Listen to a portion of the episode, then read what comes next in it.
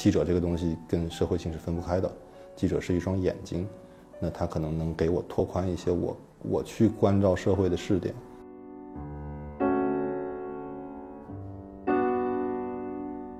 就话说回来，任何一个那个时代优秀的记者，他可能都不是一个人在战斗的。Hello，大家好，欢迎收听文创 Talk，我是阿易。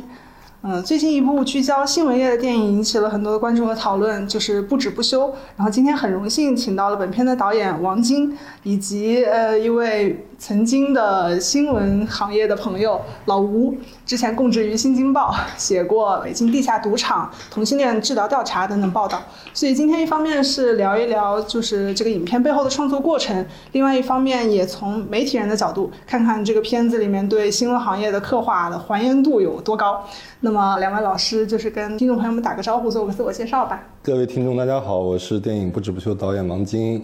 大家好，我是那个前前媒体人啊，呃，叫叫老吴对，然后啊、之前也是呃在《星报》从业，然后呢，呃，这次反正也是看了这个电影，跟王晶导演的这个电影，其实也蛮多感触的，也希望能跟大家分享一下我的感受吧。我我个人对这个片子也是蛮有感触的。我二零年第一次听到这个片子的时候，当时一下就给我留下了很深的印象，我一下记住这部片子。首先，因为肯定是两位演员主创的老师白客和张颂文老师都是我特别喜欢的演员，然后再一个就是我自己也是学新传的，所以对这个题材挺感兴趣的。但是最重要的原因还是导演您的名字，我当时一看，我我大为震惊，我说啊。王晶来拍这样一个题材的电影，然后仔细一看，哦，青年导演王晶，就是就不知道这样一个名字，就是对您会有什么困扰，或者说有一些什么趣事吗？没有什么困扰，我的名字是我爷爷给我起的，然后他觉得“金”字听起来很干净，但其实跟王晶导演，嗯，没有没有什么交集啊。然后我印象特别深的是，我上电影学院的时候，零零五年、零六年的时候，电影学院那会儿会定期的一两个月请一个有名的老师，就是有名的导演回来做交流。然后王晶导演有一次就回电影来电影学院做跟学生做交流，那是我在电影学院那么多次交流里面见过人最多的一次。然后其实你就这个东西，大家可能看过他的电影，对他电影有一些先入为主的认知，但他其实那一次谈的挺多东西还都挺好的。嗯，他我印象里他谈到过这个香港电影黄金时期他们怎么工作，然后他的工作方式，他的剧本写作方式。然后他的无限的精力，然后晚上打麻将，第二天早上还能写剧本开工，就是就不用睡觉的一样，讲了很多好玩的事儿，也也是一些经验分享。其实我们之间有一个共同的朋友，是一个也是一个影视影视公司的老板，然后还老开玩笑，之前说是王晶导演会给他朋友圈留言，或者是转发我们电影的海报的时候之类的。就是反正我个人是因为这个名字就。就是深深的记住了这个电影，然后当然最主要还是因为这个题材吧，题材感兴趣。那么呃，老吴作为曾经的记者，会不会对这部片子在上映之前有一些什么特别的期待？我其实呃，因为我现在已经离开新闻行业也也几年了，虽然也都在跟媒体打招呼，但是呢，我最早呃知道这个电影其实是看到我朋友圈，就朋友圈里面突然就是上映前后，很多人就在。转发相关的一些评论，包括海报，呃，因为朋友我我的朋友圈大部分都是媒体人或者媒体出身的，嗯，有一点特别感慨，就是大家好像都蛮缅怀曾经自己的那个时代。嗯，就是可能新闻人多少还是有点情怀，就对会对这种题材。然后就像这部片子的名字“不止不休”，其实也是导演您化用了那个二零零四年兰州的新年献词的标题，对吧？呃，其实名字我们在写剧本的时候也一直在找名字，就是我不太会起名字，所以当时觉得就是一个代号放在那儿，但我们很明确知道我们要讲什么故事。然后也是在这个写故事的过程里面，我们不停在找他那个我们核心想表表达的那个精神内核是什么。当我们说要真认认真真找名字的时候，我觉得这个电影里面有好多很很缘分或者很巧合的东西。我们说看看它的出处，看看我们讨论的这些人、这些事儿，当年的那些东西。我们把南方周末的新年献词拿出来全过了一遍之后，正巧看到了2004年的新年献词，叫“这梦想不止不休”。然后呢，我你再去读那篇文章，确实我承认写作剧本的时候没有读过那篇文章，再去读的时候，你发现它里面提到的所有的东西跟我们电影里面提到的是一样的。我觉得这个电影的过程中有很多这种巧合的东西，会让我记很久很久。嗯，哦，那确实很巧合，因为看那篇那个献词的话，就是里面的讲的事情，什么暂住证啊，然后呃又是非典的背景，又是这个乙肝的事情，全都是那一年发生的。我还以为是先看了那个那篇新年献词，然后才没有没有，就我们觉得就是有很多大家可能就是电影都是交朋友嘛。可能大家一样的人想一样的事儿，大家会关注到一样的东西。那我们想写零三零四年的时候，可能那个时候确实大家在关注的东西也是那些东西，嗯，有一些默契吧，嗯嗯。现在国内就是聚焦新闻行业的片子还挺少的，就我们来之前就也讨论了一下，说感觉呃，好像最近给人留下印象的也就只有那个。呃，我们与恶的距离，但那个还是台湾的，就简中地区好像聚焦这个新闻的会比较少，而且 在简中的影视剧里面，感觉这个记者那这个形象都是啊翻手为云覆手为雨，然后那个民众都是乌合之众，被那个无良媒体操控的不要不要的，就是呃这种直接去把这个新闻行业作为主角去展现记者的专业能力、探讨新闻价值的作品很少，而且会有一点点就是。一说到新闻这个题材，会有点心里犯嘀咕，说这这个能拍吗？怎么拍？所以导演您是怎么会选择到这个题材的呢？嗯，其实客观的讲是题材找到我，嗯，就是这个这个事情的缘起，其实也是一些巧合的东西。因为我我从电影学院毕业，我在电影学院接受的这个电影美学的教育，其实都还是偏向呃，即使写实主义、现实主义，包括。我们大学里面老师给我们上课用的这些经典电影教材，其实也都是，比如说达内兄弟啊、肯洛奇啊、麦克雷啊，都是这样的一些国外的现实主义的大师的作品。所以在我们十几岁、二十岁的时候，在心中种下的那个电影应该是什么的种子，其实可能是模糊的一些那样的具有社会性的现实主义的电影。就是上学的时候，你接受的电影美学教育都是那样的东西。那。那我也会一直犹豫，说，我如果创作一部电影作为我的处女作的时候，我应该去做什么样的题材？所以直到有一天，其实是贾导跟我谈起，说有一家新成立的影业公司叫默默影业，然后他们这个公司有非常强的媒体基因，因为很多人都是从传统媒体转型过来做电影的，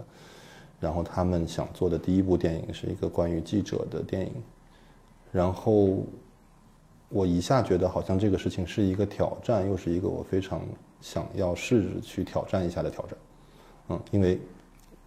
记者这个东西跟社会性是分不开的，记者是一双眼睛，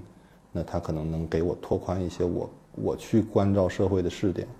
那同时这个东西我又不太了解，但好像又有一些理性上的、感性上的认知。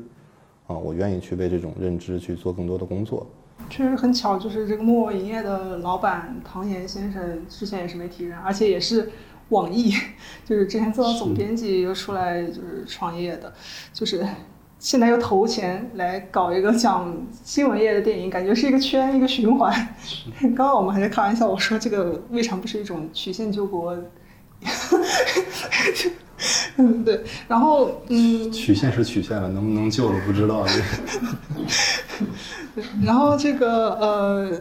我在看片子的时候，就里面有很多片段也蛮惊喜的，也觉得很熟悉。就是首先第一个让我觉得特别有意思的是，呃，白客和张颂文就乔装暗访矿场的那一段，他们两人在地上打滚，弄得那个灰头土脸的，然后又直接去那个宾馆里面跟人勾肩搭背说姐姐。我当时一看，我说哇，这太地道了，就是感觉那种调查记者就应该是呃很脑子很灵活，想各种骚操作去找这种信源采访。嗯，那么老吴就是以前也是调查记者嘛，有没有类似的什么骚操作的这种？很多啊，其实当时我看看到这个你刚说的这个细节的时候，我当时心里会惊一下，因为的确我们很多时候都会呃想尽各种各样的办法，然后混进现场，啊，这里面当然包括了衣着，然后包括言行等等这样的，但是呢，呃，当时我又相对来说想起很多的。过往的事情就是我们那会儿的社会调查记者，基本上，呃，你的服装就你平穿的衣服也不用太去加工了，因为平时都穿的很邋遢，然后混进家属，这个这个是基本上呃那个时代的记者都会都会经历的事情，就是包括突破医院啊，然后包括现场啊，啊的确也有很多就是要哭哭出来的都有，然后甚至也为了为了要拿到核心的信息，都需要冒着生命危险，都对片子里面的那个相对来说还是呃比较普遍的现象，对，然后也也相对还比较温和。是我们，我当时说这个，我当时我们不是采访很多之前的这个你的同行，他们前辈们做调查记者的。当时其实有一个桥段，我一直记记忆犹新，说是一个就不提名字了，说是一个老的调查记者，当时也是一个不是矿难，但是是一个恶性的这个是一个恶性的一个刑事案件，有一个地方的一个首富在他自己的那个厂子里面被人给刺杀了，然后他们很多记者就都去了，去到那个地方然后，所有人都堆在那个他们那个厂子的对面的一个小小饭店，那种国道边上的小饭店里，在等着机会能进去。然后那个工厂大，那就是那个厂厂区，其实当时就是很多不同层面的人都在把守嘛。然后当时他们都在想办法说怎么突破的时候，然后然后他们说他们看到了远远的开过来一辆大巴车，然后上面是某大报的当时在现场的那一个记者，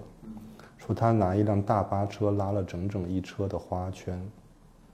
说然后就跟门口的警卫说说我们公司老板说一定要把花圈送过来，就是一大巴车的花圈，然后那个保安看了一眼之后说嗯好你们去吧，然后还给他们指了一下位置在哪儿怎么走什么的，然后外面所有的记者说你们报社太有钱了。哇，这这种，就是我当时看到这边觉得特别惊喜的一个在于它很还原，然后也对，呃，就是可能不太了解调查记者这个职业，他们具体是怎么操作的这些观众，也算是一个，呃，切开了一个真实的侧面，能够供他们去了解一些这种情况。对，然后，嗯、就是关于新闻的这部分，就是呃，老吴有没有还有什么觉得特别有共鸣、特别真实的地方？呃，我其实看这个电影当中，其实最打动我的，可能跟其他人不太一样。最打动我的是有一个场景，就是当白客，呃，他要去拿到了那个首选的那个线索，然后他找到这个标志是吧？嗯然后彪哥，然后当时呃，他就拦下了那辆面包车，直接跟彪哥对话，说能不能带上我一个。然后当时彪哥呃说了几句话，其中一句就是你是干嘛的？啊，当时我看到听到这句话的时候，呃，的确非常感慨，因为我们那会儿，呃，这个实实际会发生的，人对方就会一模一样的这样质问你，你是干嘛的？你哪来的？对吧？呃，但是呢，这里面还有更深一层的意思，就是当初很多年轻的记者，他在刚入行的时候，呃，他为了呃能够证明自己，很多时候他是呃突破了很多的边界，包括心理的障碍。我们以前有句话叫做“越是最笨的办法，反而是最有效的办法”。因为刚入行的记者，他心里面都会有个有个障碍，他会觉得我直接冲上去跟人家说，我我想接近你，我想靠近你，然后呃我想成为你的一份子，会不会让对方识怀疑或者识破？但是在在我们过往很多的这种呃暗访卧底当中，呃恰恰就是这样的。我记得曾经我做过一个，就是北京周边的呃当时盗采金矿的，然后导致也在那个矿难里面也死过人的一个报道。当时为了接近那个老板，就村子里面这个专门盗采金矿、黄金的金金矿的这个老板，我们的确就佯装成是我是从广东来的，要想要跟他 合伙的这样一个生意人，对，然后最后通过一来二去的这样反复的试探，我们白天就跟他称兄道弟，然后谈生意，晚上我们悄悄的就通过线人，然后去找到那个矿洞，我们就下到那个矿洞地下，然后去找到这个盗矿的现场，就是呃，就这样的，大家看上去最不可能的办法，我们恰恰就是这样，呃，不断的呃突破和冒险，然后最终把这个逻辑给串起来，对。所以都是演员啊，都是非常好的、具有信念感的演员。嗯，所以后来，所以后来有一阵子就是呃，企业他特别喜欢呃招这个原来做调查报道的记者，因为调查报道的记者他长期承压，他可能因为只要某一个环节，但凡一旦发生错误或者说失误，他整个报道就进行不下去了。所以呢，长期在这种压力之下，可能最初只是通过线人给你提供的一点点线索，你要不断的逼近这个核心的当事人。所以呢，这部分人反正承压能力是比较强的。所以，所以后来企业都特别喜欢抄山。所以最后都去了互联网公司，是吧？嗯，那看来就是导演在还原那个记者的真实性上面，应该也做了蛮多文章的，去到报社去采风什么的，对吧？嗯，一开始创作的时候，确实我觉得，嗯，就是我刚刚说的，我说这个这个记者这个职业或者这个题材，我觉得我能想象，但是我又担心不准确，所以一开始会有点。不自信，然后去见了很多的前辈。其实反而难的是说，怎么把他们的这些故事都拼凑在可能一个人或者是一件事儿里面去。嗯，就是都很精彩，每个人每个人的精彩。那比如说，其实卖血这个事情，当时也是源自于我们当时，就是去暗访这个卖血这个事情，也是源自当时我们采访的一个前记者的这个经历。嗯。只不过我们在他这个这个经历基础上又多加了一层这个代检的东西，所以反而难的是把这些东西拼凑和去伪存精的，然后扔掉东西都挺可惜的。像我刚刚给您讲的那个，就是花圈进进场那个，那个到最后纠结了半天，然后想了想算了，就还是用别的方式吧。嗯，所以现在很多人讨论说，寒冬还有这个《京城时报》它的原型，它的原型应该是千千万万的报社记者他们组合起来的一个原型。其实这个人物的本身的成长轨迹，我们原本是有一个，就是他的成长轨迹啊，是南方都市报的之前的一位首席记者。你说他独特吗？他挺独特的。但你说他有典型性吗？他也有典型性。就是这个电影，其实我们一直在找这种独特和典型性之间的那个平衡的东西。他的经历是这样的，就是东北的一个，呃，小城市里面的这么一个普通家庭的孩子。然后呢，他在高中的时候因为眼睛受伤。然后呢，就是没法继续上学了，所以他高中的时候就辍学了。然后这个辍学之后呢，他也有过一段时间蹉跎的这个时期。他父亲给他找了一个去南方的这个福建上一个朋友的工厂去上班，在一个化工厂里面。其实之前你说在那个信息相对闭塞的地方，他可能对于媒体啊或者记者这个职业没有一个清晰的认知。他很明确的跟我表示过，他是在从他们老家去福建的火车上。当时在北京站做一次中转，然后那次中转的时候，他下车觉得无聊，要坐太长时间火车了。整个穿越整个中国，他就在那个火车站边上的那个报刊亭去买那个报纸。他第一次看到一个报纸叫《南方周末》，嗯，两千年初的时候，他说那个报纸他在火车上读了好多遍。他说这里面写的东西都好有意思，然后他开始关注这个东西。然后他最后到了福建之后，正常上班儿。然后让自己在那边立足，他一边呢就开始参与这种互联网上的这种社会议题的讨论、新闻事件讨论，就是电影里面讲的西祠胡同啊，其实还是有天分的嘛。他对于一些社会议题，可能和他过往的一些积累、阅读的经验，他还是有他的价值观的判断的。所以他参与讨论，同时也给一些报社投稿。北京的一家报纸当时发起过一个关于这个收容遣送制度的这么一个讨论的一个评论版，评论版。然后他当时作为读者去投稿给这个评论版去去投了一篇文章，一眼就被这个当时那个报社的主主编给看中了，说这所有东西里面他这个是最好的，能不能找到他？就这么巧。然后他们就记者想找一个人可能也不不难，他们就找到了这个远在福建的这个化工厂里面上班的这个年轻人，打电话给他，然后就请他来北京上班了。嗯。就是我们一直在找，你说他的经历，他就是这样的，他一步一步在一个一个媒体一个媒体做，做过调查记者，他的职业生涯里面更擅长做评论员，他做评论做的特别好，然后，然后这个一直做到了南方某大报的首席记者，嗯，就是他的人生成长路径。你说他独特吗？听起来挺神奇的。昨天我看还有一个网友说说你这不写上真人真事儿我都不信的，那他是不是真人真事儿？他是真人真事儿，嗯。很多的呃媒体呢，就是最早的时候，其实很多很多人就是甚至没读过大学，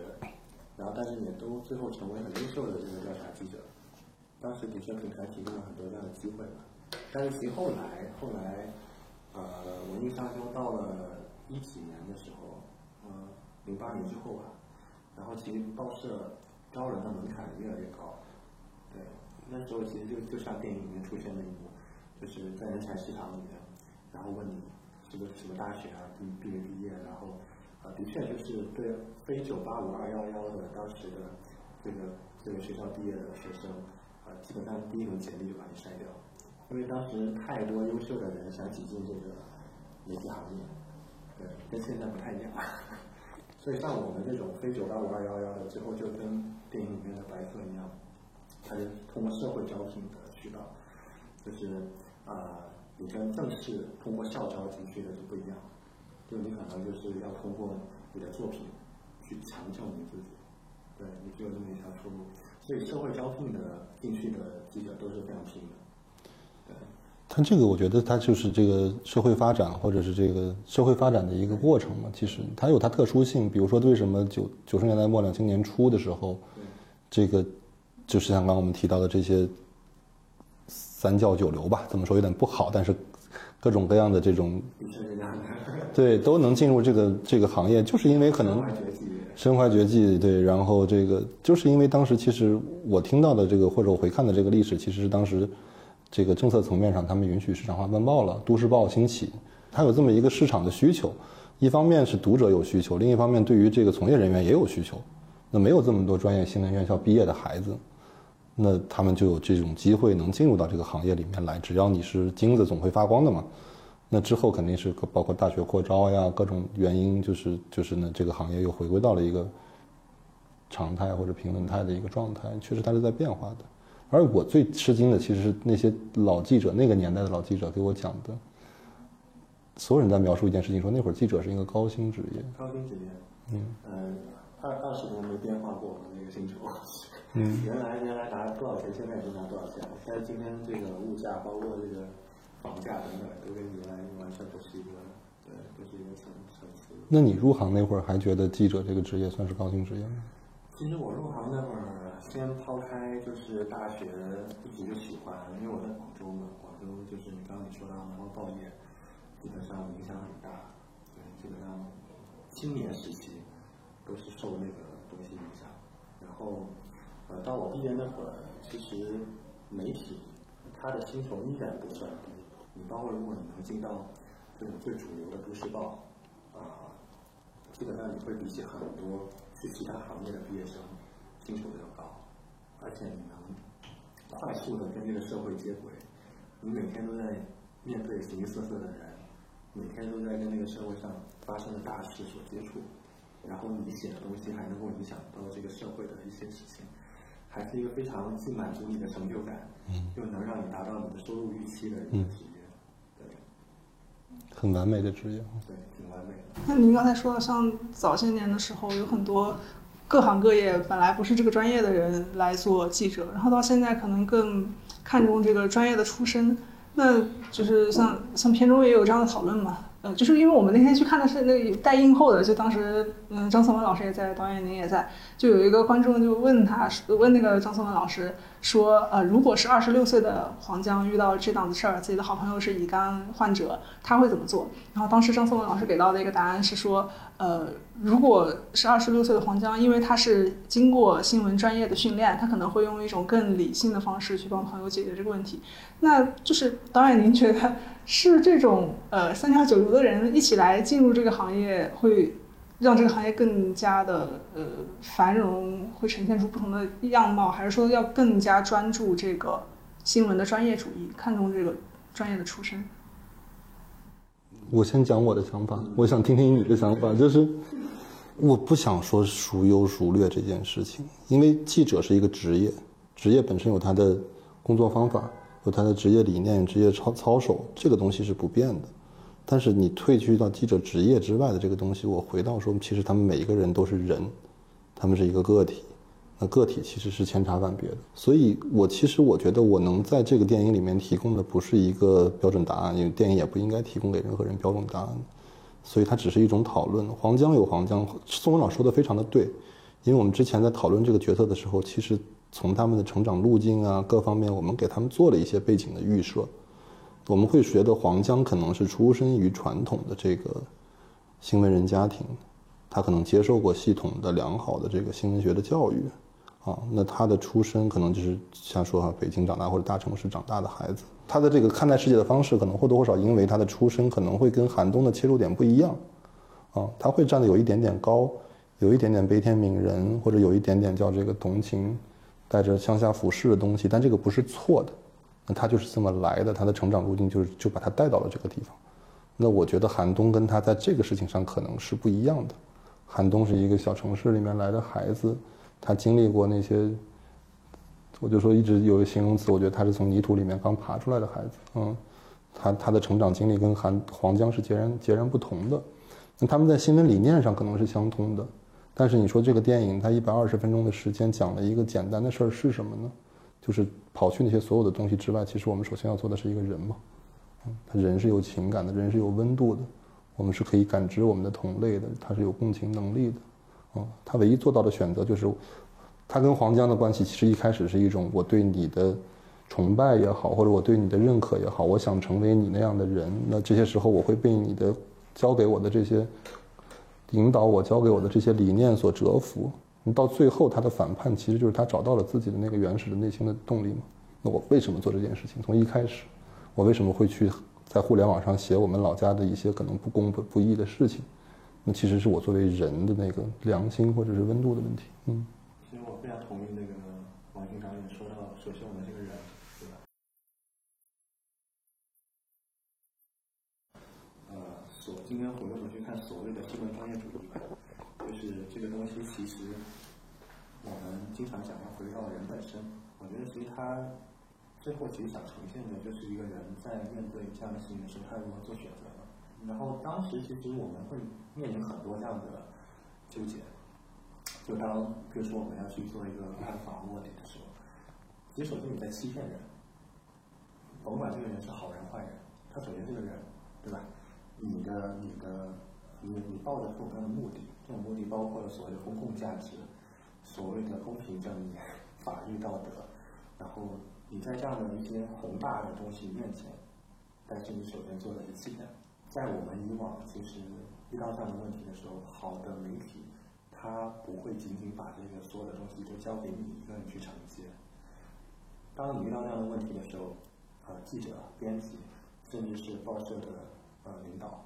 他们会共同想出一个相对比较折中的办法，就是既不要对这个人造成过分的伤害，同时又能让这个报道发挥它的社会价值。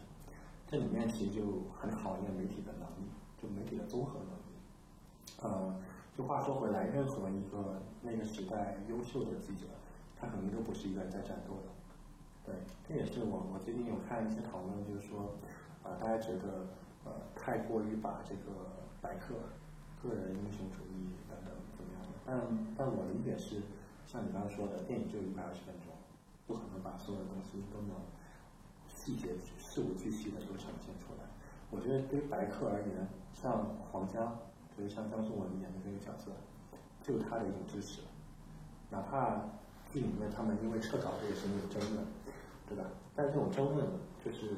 越辩越明嘛。在报社以往有太多这样的争论了，就真的是呃没有任何等级观念，然后吵得天昏地暗的，就甚至是摔手机、摔门的都有。对，但但是大家可能。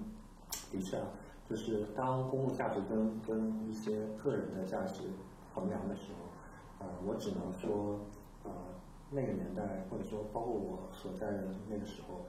我们可能会把个人的往后放，啊，包括自己的生命安全，就是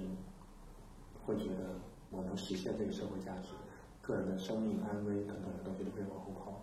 对。但是如果是真的会伤害到他人的。我们就会想很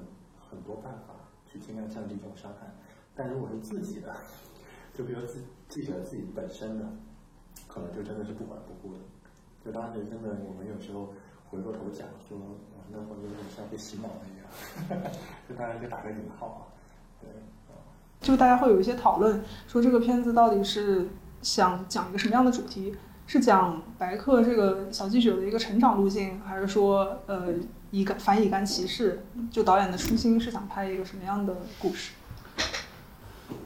就像我刚刚讲的，最早让我们对这个故事产生兴趣或者产生这个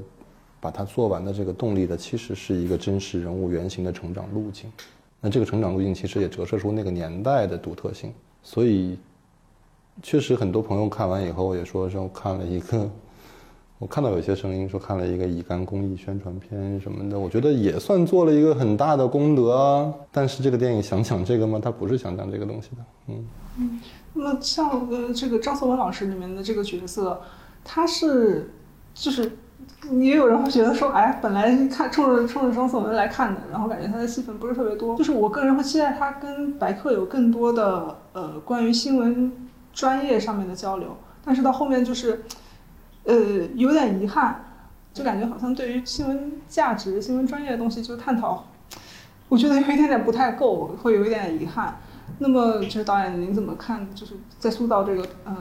黄江这个角色的时候，他是对白客的这个成长起到了一个什么样的作用呢？如果新闻价值探讨，然后我们把它做得很细致以后，就会有人说：“哦，你是新闻专业的教科书是吗？”我觉得可能也不错哦，不知道，但它也不是我想讲的故事。对，所以黄江这个人物很简单啊，就是一句我们常说的“师傅领进门，修行在个人”啊。然后我觉得，我一直觉得他们两个是镜子。包括宋文老师，其实在拍摄的时候一直在跟我聊这件事情，说：“你确定黄江在最后的时候可以不出现了吗？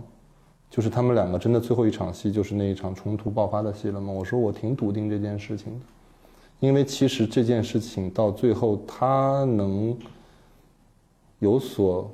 得，其实。”也是因为他的这些行为，某种层面上可能改变了你，或者让你的心里面那些已经变硬的东西柔软了一点点，啊，你也愿意相信一些事情了，所以这个报纸的头版才能登出来嘛。对，刚刚王导演讲到这个镜子的事情，其实我也非常有感触，就是在报社里面，一个嗯比较开放、自由，然后充满竞争的一个环境里面，呃，真的是前辈。跟后辈，他的确会有这样的一个化学反应，就是后辈往往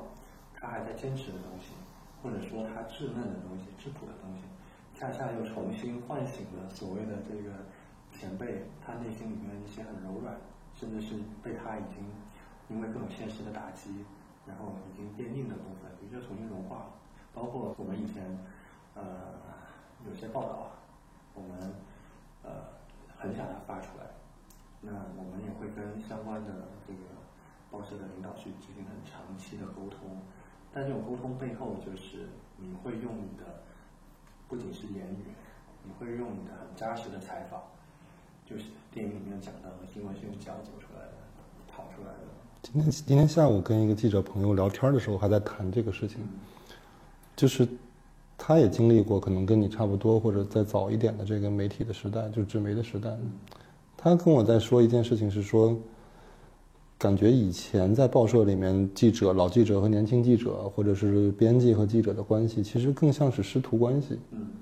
就是因为他这个这个新闻，他的这个，尤其是社会调查、时政记者、社会调查记者，就是他说很多东西是没法儿用一个成文的东西来来讲述的。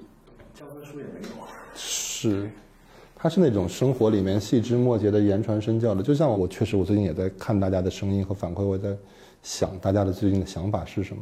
有些人可能觉得说，在职场关系里面，这两个人的关系很奇怪，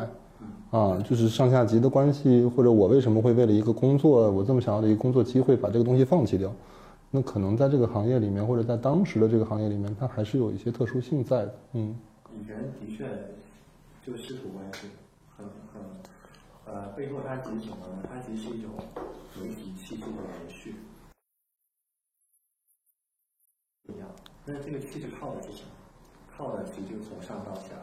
就一代传一代。当如果说这中间发生了断层之后呢，那那就这个所谓的气质，它就或精神，它就没法延续了。像这个呃张颂文还有白客的这个记者的形象的塑造，很多人会觉得特别真实。就包括像那个黄江一出场，那个风尘仆仆刚从外地出差回来那样子，就特别的像一个老记者的样子。就这个形象的塑造是，就是两位演员在其中有什么贡献吗？就黄江的那个角色定位，就是宋文老师，我跟他讨论的时候，我一直觉得说他不是主视点，这个故事是寒冬的主视点讲述的一个故事。那我们就想给黄江身上多附加一些特质嘛。你说他出场的那个画面，其实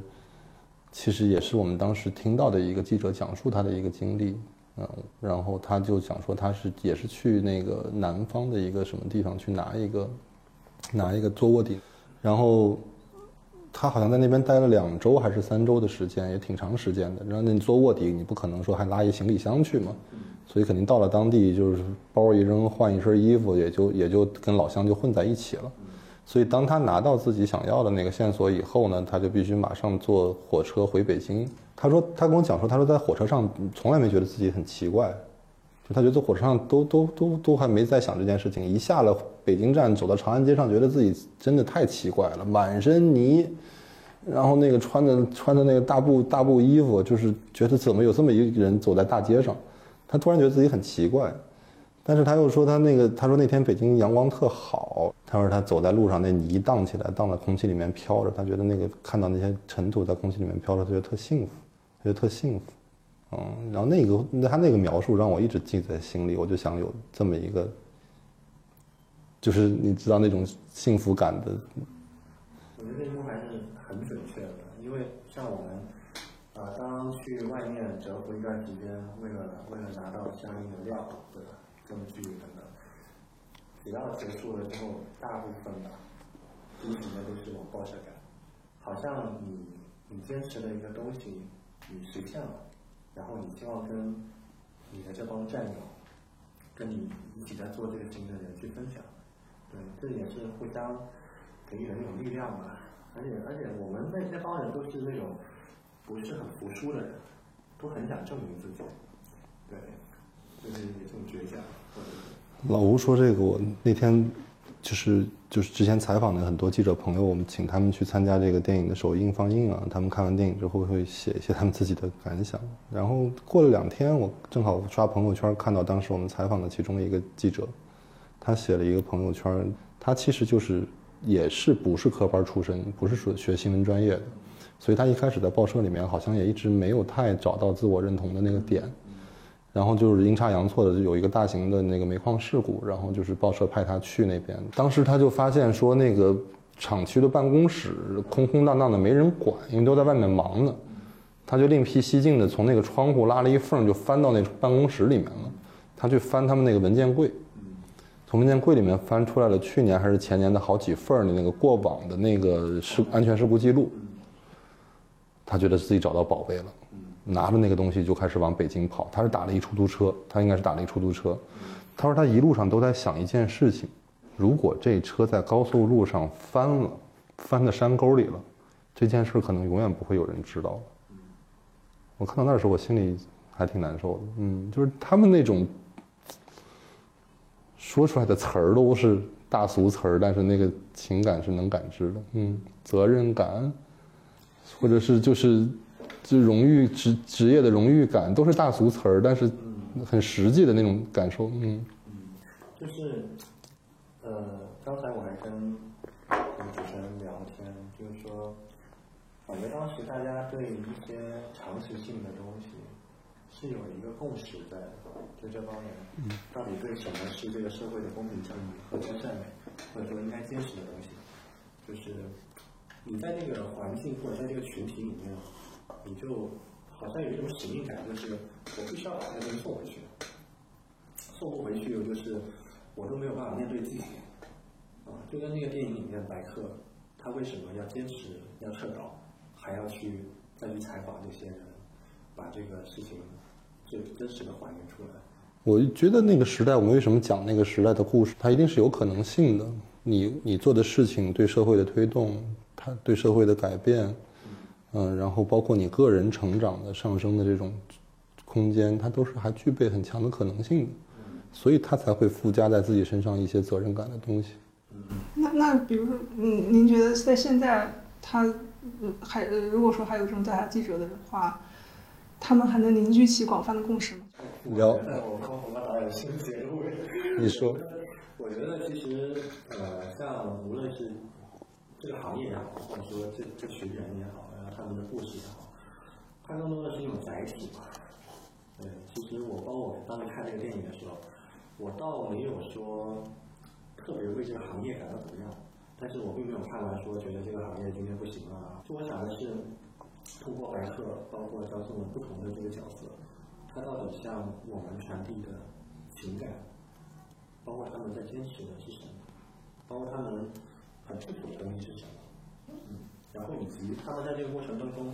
最后会怎么样做选择。对，我觉得这个东西反而是更能让我引起思考。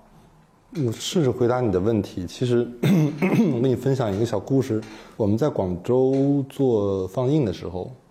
映后有一个很精神的、很精干的一个女生，她站起来分享了一些她的这个观影感受。她说她是中大新闻系的研究生。他看完电影之后，他觉得很多他老师曾经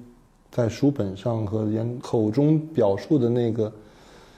新闻理想的黄金年代，好像在荧幕上他又看到了。他谈完之后，然后主持人就想追问他一下，说：“那你马上研究生要毕业了，那你毕业之后会选择做记者这个职业吗？”，然后那个女孩非常果断地回答：“她说不会，不会，”你说他有错吗？没有错。没有错。但是我想说的是，他即便不做这个职业，职业真的只是一个职业，他他是一个人，他作为一个人，他所相信的，他所坚持的那个东西，我觉得不管他做什么职业，他一定都会是一个会会收获一个很棒的结果，应该是，我希望他能收获一个很棒的结果，嗯。虽然这个行业感觉好像大家都在说新闻已死，但是有些东西它没有死，还是人人心中那些价值的东西，它可能不是那么轻易的就会随着一个行业的落寞就就死掉。对我们不想这个给这个无冕之王再多戴几顶皇冠，但我们只是想说，大家相信那个精神，它它可能也是可以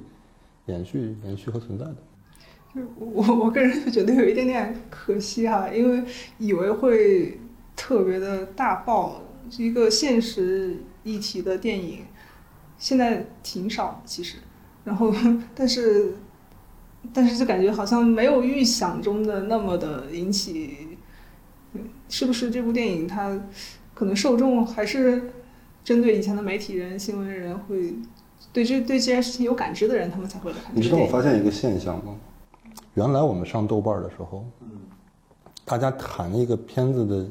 对一个片子的看法的时候，可能更多的还是从，我觉得更多还是从思想性层面在谈这个东西。我最近这段时间看到的很多关于这个片子的简短的，哦，剪辑、配乐、叙事，我觉得这个这个中国是开了这么多电影学院吗？大家都这么专业的从这种角度分析电影了吗？我在想说哪里哪里发生了变化？哦，抖音和剪映，大家或多或少都还学了一点影视制作的基本技巧和门槛儿，大家可以专业的评判这个电影了。那你说这个东西它市场反响，它它它怎么求得最大化的认同，对吧？那我应该去打开抖音，去欣赏上面这个点赞量最高过亿的这几条视频，是不是去分析一下里面的这个被大众接受的逻辑？电影的表达和电影的市场之间永远是有一个先和后的关系，我觉得都好，都没问题。市场市场考虑优先，表达优先，不存在对错的问题。那只是你做这件事情的时候不能既要又要吧？嗯，你要接受这个东西的，我觉得。嗯，当然，您怎么看？就是豆瓣上很多人把这个跟《药神》去做比较，就可能在宣发的时候会有一点点对齐，或者说想要做一个新闻版的《药神》。我先说一点哈、我觉得从我的角度，从我创作这部电影开始的那一天，我们一直在回避一件事情，是跟药神产生关联。我坦率的觉得，我觉得不好，嗯，所以其实官方我们从从我们本身出发，从来没有提到过这个东西。我会反思一一些事情，比如说，第一，大家为什么要把它跟药神放在一起做比较？可能两个片子都是现实主义的影片，然后两个片子可能都或多或少的关注到了一些需要帮助的人群啊、那如果这样的有一些相像的两个影片都一定要放在一起做对标的话，那我们我觉得是不是可能这样的电影在我们现有的市场里面太少了呢？如果每年可以有三部、五部，这不就是我们做电影的人应该做的事情吗？我们应该关注当下，关注那些需要被关注的人。我们发出声音，我们发出我们的想象，这不就是我们应该要做的事情吗？我们的责任感在哪里？就像你们做记者的责任感在哪里，其实是很像的。那我在这个层面，我宁愿每年有三部，你可以说我是药神二，那我更希望有药神三、药神四、药神五，这个才是正常的。说多了，你们就不觉得奇怪了。每年有十部这样的题材关这样题材这样的现实主义的电影的话，大家不会再去谈这件事情了。那导演，您为什么会关注乙肝这个群体？就是在现在这个时候，大家可能对乙肝的歧视，就是就至少我个人，我我我这个年龄对乙肝歧视这个事情是完全没有任何感知的了。我从小接受到教育就已经是，呃，乙肝还有什么艾滋之类的，都是呃三种传播途径。一般人跟他们吃个饭不会不会传染，就对乙肝歧视这个事情没有太多的感知。就您为什么会选择这样一个事情？那你会相信乙肝歧视这个事情结束了吗？我知道它肯定没有结束，包括像就是新冠歧视，它也没有结束，就是歧视一直存在。我觉得那个关键词在歧视，嗯，关键词应该在歧视这两个字上，不在不在于乙肝还是甲肝，是吧？其实可能我心里想的都不是歧视，就是昨天还跟一个乙肝互助组织的那个负责人在下面聊天儿，他在广州，广州的一个公益组织。然后我最早去他们那边跟他们聊天的时候，见了很多乙肝战友。昨天我才知道，他跟我说，他们从二零二零年开始以后变得特别忙，因为他们那个组织会帮助一些乙肝战友，他们叫战友，乙肝携带者人群去。做一些维权，或者是诉讼、民事诉讼的，或者或者法律诉讼的一些一些帮助。他说，他从二零二零年疫情开始之后，反而变得特别忙，因为大家好像因为 COVID-19 这件事情，对病毒这种东西产生了一又产生了一次恐惧之后，还会有企业有一些机构对于乙肝这个病毒的认知又。复古回潮了，重新提起，重新去查了。他跟我说，从二零二零年开始到现在这个时间，都还一直在帮着处理这些事情，所以这件事情他没有结束。那我为什么会谈乙肝这件事情？其实我其实之前也在很多采访里面，我我聊过，我说我看到了很多二零零三年、零四年发生的有社会影响力的大的议题、大的新闻事件。但是我从里面唯一找到了乙肝这个事件是跟人有关的，是跟人有关的。我在一开始讲，我想讲一个人的故事，讲一个人的成长，他跟自己内心的对话。那我觉得乙肝携带者这个人群，他们也一直在跟自己内心对话。啊，我怎么面对自己？我怎么面对自己身上的这些既有的东西？啊，我怎么面对他人？我觉得这两个东西是能互文的。所以从一开始的时候，我就觉得应该是讲这个故事的。嗯。电电影里面。也给我带来一个很深的印象，就是一个妈妈，她说怎么怎么接受这个乙肝病毒携带这个事情。他看到他自己儿子，看到自己孩子有，他就接受了。嗯，导演，您就是您身边就是有跟这样在拍这部电影之前就有和乙肝病毒携带者打交道的经历吗？我其实我挺吃惊你刚刚讲的那个问题。你说你从小接受的这个关于乙肝的这个事情的认知就已经是。现在大家普遍认知这个三种传播途径了。我们小时候，我你也应该小一些。我们我们也是恐惧的，就也会因为这个东西，然后在学校里面，同学当中都会说这个是乙肝携带，然后大家都不敢跟他玩，都会有。我们以前都会。你觉得可能七零后、八零后的我们的成长路径里面，这个词是一直都存在的。天天你家里人跟你说出去吃饭一定要注意卫生，不能得肝炎，筷子要用怎么怎么样，天天在念叨这些事情，那是我们小时候一定会面对的。那你说我生活里面有没有这样的经历？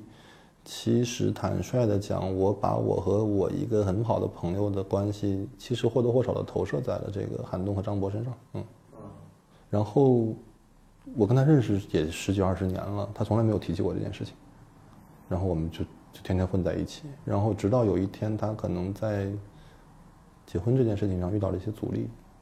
来自对方家庭的一些阻力，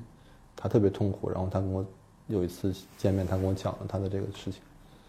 他的这个经历，我挺吃惊的。但是我另外一个想的是，我在那一瞬间我就接受了乙肝乙肝病毒其实传传染传染的传染途径没有那么可怕这件事情。那您在就是知道他是乙肝病毒携带者之前，对这个病是什么感觉？就是家里人会说这个很危险，然后要注意卫生。就是就是错误的传播途径的认知，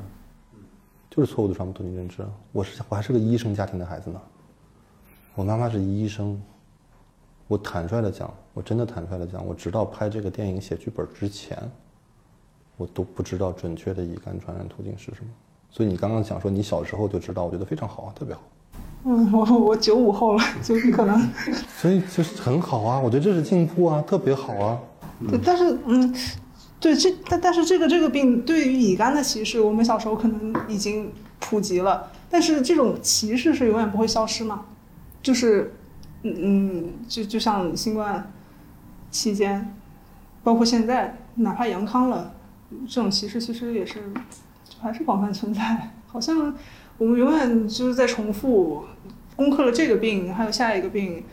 攻克的是每一个对于每一个病的歧视，可能也没有完全攻克，但是它总有新的歧视、新的歧视出来，永远。因为我们不喜欢记着，我们不喜欢记着，嗯。反正这个东西是永远不会存在的，只要有人。对啊，所以人心才是好玩的东西。我是看了这部电影之后，才会去找了一些当年的那个报道啊、资料什么的，觉得那个时候记者。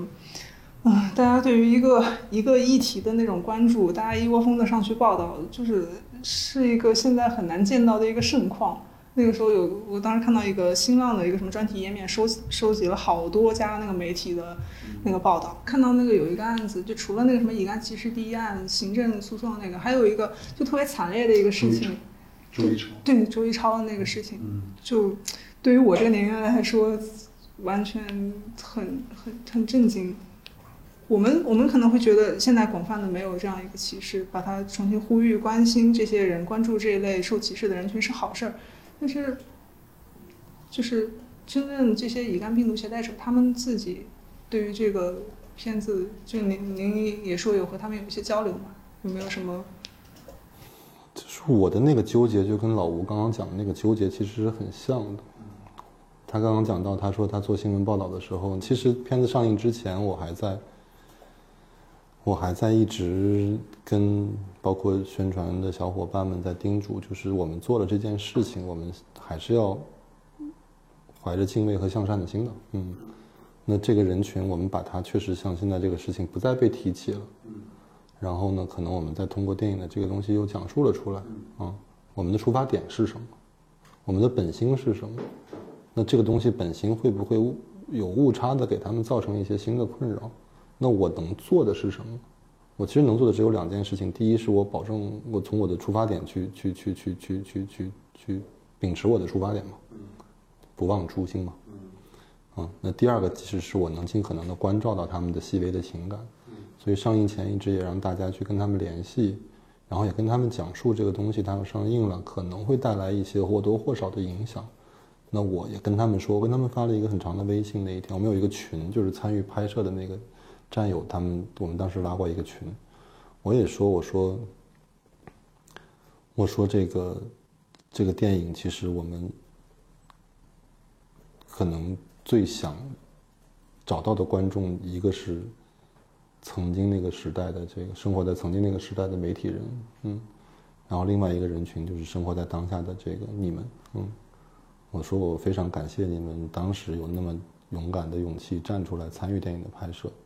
嗯，我也想你们，请你们相信那份勇气是没错的。嗯，我也听到了一些可能对于他们或多或少有一点困扰的声音，但我希望我能像寒冬一样，起码承担起这个责任吧。如果真的给他们带来了困扰，我希望我是能承担起这个责任的。嗯，在电影当中那个纪录片的那些片段，就是是真实的，都是真实的乙肝战友，所有人都是真实的乙肝战友。昨天我们还在复盘那件事情，就是。当时我们通过广州的那家公益组织，然后在各个地区，他们有一些这个互助会，然后就说电影拍摄，然后大家报名，然后那个人数因为各种各样的原因，各种各样的原因，人数一直在递减，到最后可能我们真的能找到的人不多，就那么十个十几个人，他们愿意站出来，真实的形象，然后出镜讲述他们的故事。嗯，但即便是这样，我觉得他们已经非常非常勇敢了。我们做电影的有些时候没有那么勇敢，这个事情里面真的勇敢的是他们。嗯，但是即便这样，到最后我跟他们讨论说有没有可能请他们，还是把自己的真实的名字用手写的方式，我希望他们写下来，然后我想把它放在电影里面。嗯，我们面对这件事情，但我跟他们沟通的时候，他们基本上都拒绝我了。嗯，他们还是有自己的顾虑。那我们要问的是，他们为什么还有顾虑？我觉得恰恰就是今天他们还有顾虑，这个事情他们应该去做。嗯嗯，那关于就是纪录片这种呈现形式，是不是就是也是有点沿袭贾樟柯导演的那种美学风格？嗯，会受到他的美学影响啊，因为我们在一起工作那么长时间，我觉得他也确实拓宽了很多电影美学或者镜头语言的可能性嘛。他一直在做新的尝试。纪录片本身我也很喜欢，我上大学时候的偶像是基耶，基耶斯洛夫斯基，所以我觉得基耶的，我喜欢基耶是因为他对现实的那个描绘的方式很多还是基于现实又做了一些加工处理的。所以，包括他的早年的这个电视台的这个纪录片导演的工作经历什么的，我觉得对于我也是一种启发。嗯，所以我早年也拍过一些纪录片，让我会记一辈子的瞬间，其实也都是发生在拍纪录片的时候的。嗯，那种老天爷赐予你的的的的那种瞬间的瞬间的那种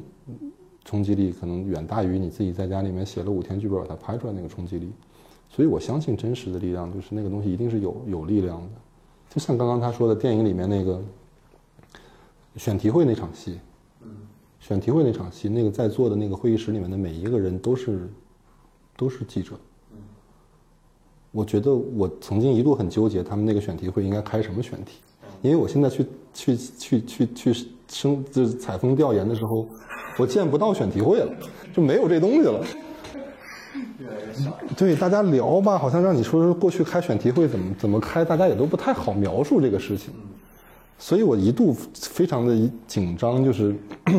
要拍选题会那一场了，我还没法给他们一个选题，我该怎么办呀？我就特别纠结这件事情。但我当时就觉得我应该请请请一些老的记者，他们回来参与这个电影的拍摄，用他们真实的身份、真实的形象，这个是电影之外的那层意义。然后那天拍的时候，我非常坦诚的说，我没有想出来选题，但是我相信你们有很多选题可以聊，啊，所以所以我说来谁谁来主持一个开始，我今天是拍纪录片儿，嗯，就开始了。然后呢，就是可能有一两个比较表现欲比较强的那个那个前辈，他们就开始带带这个话题，大家马上就跟上了。就是他们就十年前的工作方式，就来开个会呗，就是天天开的声音。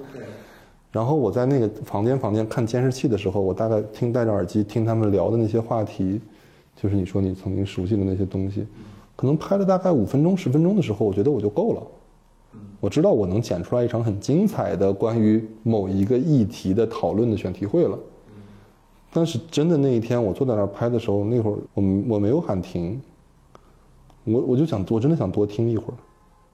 我真的想多听一会儿，那个跟我要不要用在电影里面没有关系了。就是我有一瞬间觉得，原来竟然曾经有一帮人在每天讨论着这些议题，他们为这些东西去争论、去争辩、去找到一个可能的答案。嗯好神奇啊！有一种这个东西它已经在现在好像示威了，但是又在电影里面把它复活了。这种虽然当时就是我我们在看电影的时候不知道，就有。只看到那个纪录片形式的那个乙肝的那个采访，但是没想到这个其实也是某种意义上的一种纪录片。是，他们聊肖像权的让渡，嗯嗯，谁还会聊？都让渡没了，谁还会聊？嗯，对，每个人你的小红书、抖音、你的微博，其实你都是在暴暴露自己的个人信息。慢慢的，其实可能大家觉得像像肖像权这个东西，以前报纸上一旦用你一个照片，哇，那真的。这就会产导致很多很多这样的争论，但今天就大家就习以为常，有点。嗯，就关于就是像那个刚提到贾樟柯导演的话，就是除了这种呃对现实议题的关注，还有这种美学的风格，其他其他就是他在片场还有没有一些更多的指导什么的建议？我们最早其实，在剧本阶段的时候，跟贾导聊的很多，嗯，因为确实零三年我是来北京上大学的，啊，我跟社会其实没有没有普遍的接触或者深入的接触，啊，天天在电影学院校门里面关起来看碟什么这那的，所以在最早的时候，我向他寻求帮助是源于零三年的那会儿的那个社会气氛到底应该是什么样的，人的精神状态到底是应该什么样的，我们聊了很多，啊，我们之所以记录那个时代，记录那个时代的人，他的独特性是什么？为什么这些人会有这样的独特性？会聊这些问题，但是到真的开始执行和拍摄阶段以后，我觉得他帮我的最大的就是他在，因为我们两个可能在一起工作，我跟着他一起拍电影十几年的时间，可能也可能也很难找到一个，他不是一个常规的监制和导演的合作模式，其实，嗯，我印象很深，有一场戏我们拍报社门口。挺简单的一个镜头，就是寒冬过马路去报社要稿费的那么一个镜头，嗯，然后那可能是我们刚开始拍的头几天，大家还在磨合期，配合还没有那么好的那场戏要封路，因为拍零三年路车上是没路上是没法走车的，然后交警能帮助我们阶段性的去疏导一下交通，但是可能也乱糟糟的。你想，我们自己还有那么多道具车，老桑塔纳什么破自行车什么这那的，群众演员骑来骑去的，挺乱的。所以当时那周边还是个居民区。就有一些居民呢，也合也很合理，他们就就就就可能投诉了这件事情。很快，那个警察也就就就响应了。那天他在，那天贾导正好在，他不是每天来，但重要的场合他都会在。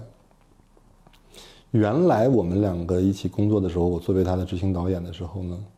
很多时候呢，是我可能会遇到这样的情况，我会挺身而出，先去跟警察叔叔聊一会儿，然后你们这边先要不先弄着的。我们会有一些这样配合的默契，但那个默契在那一天反转了，就是他看到警察警察同志来问这件事情的时候，然后他就跟警察同志说：“那我我跟您解释一下这个事情。”他就带着警察同志去到那个里面的地方，去解释这件事情。然后我看他进去的时候，然后他好像给了我一个眼神，或者没给我眼神，可能也不用给，我们都知道。然后我说：“继续，赶快把镜头抢完了。”嗯，因为你不知道会发生什么，就是 你你你你懂我那种默契的人。嗯，大家可能换了一个位置，但是我一直觉得他都还在这件事情上。嗯，他在他在里面演的那个梅老板，我们也觉得特别的。他那个那个角色是就导演您想让他出演的，还是他自己戏瘾大发？首先要要基于事实更正一下，他演的不是煤老板，他演的那个身份也是他告诉我的，说这个职业应该叫村治保主任。村治保主任是。完了，又是一个我知识盲区，我我已经是。请老吴来解释吧。就平视的，你可以这么理解，就是这个老板不方便出来，就他出来把这事情摆平了。嗯，所以他演的很好，因为他天天跟那些人打交道。嗯，他用了二十年、三十年写的人物小传啊，这个东西。那那那那他在现场是是一遍过吗？我还是有要求的嘛。那那那就是演的不好，您您您怎么跟他沟通？敢敢喊 NG 吗？我会喊停啊，但是应该互相都能理解。没有演的好不好啊？就是他也在自己找啊，嗯，他也在自己找那个状态，他他也很清楚。然后可能简单的我说一说，因为我其实那场戏我那场戏我只要几个很核心的东西。就叙事关系都明白嘛，就是他要把这个钱给到老太太，让老太太签了字儿，就这么简单一个东西，啊，你用什么方法，只要能让老太太签了字儿，这个事儿就了了，平了就完了。然后我里面其实有句台词是我还挺想要的，啊，就是老太太说希望能把孩子的那个遗体还是带回去，啊，她说这不是正在紧张救援的吗？能不能找见人，天意，但是尽不尽力是人事。那个话是我的私货，我想加在里面的，嗯，就是我希望通过他的嘴有一点点反讽的，可能把这个东西说出来。其实，在后面韩东干的这个事情也是这么个事情，嗯，然后他也很明白我要干嘛，我也不用说，我剧本里面写的，他就知道我要干嘛了，嗯，然后拍了三条，我印象里，嗯，就 OK 了。他还有点不满足，想多拍，没时间了，对不起，结束了。导演演得非常好，嗯。希望以后再看到贾导作为演员的这个脸挺好。不想当演员的面馆老板不是好导演。对，好，那么呃，今天就聊差不多了，就是也特别辛苦，感谢两位，感谢两位。会很开心。好，你好，你好。谢谢。谢谢